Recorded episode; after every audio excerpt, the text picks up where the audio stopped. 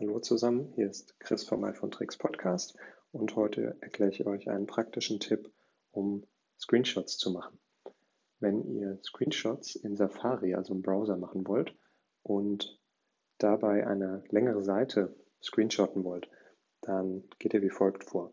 Ihr macht einen Screenshot, indem ihr den rechten Button und die Lauter-Taste gleichzeitig drückt. Dann legt sich der Screenshot unten links an.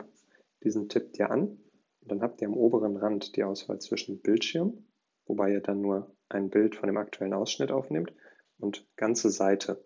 Wenn ihr das antippt, seht ihr, dass, Screen, dass der Screenshot von oben bis unten aufgenommen wurde. Wenn ihr nur noch fertig tippt, könnt ihr diesen Screenshot im PDF-Format ganz leicht abspeichern an einem Ort eurer Wahl. Viel Spaß beim Ausprobieren und bis zum nächsten Mal beim iPhone Tricks Podcast.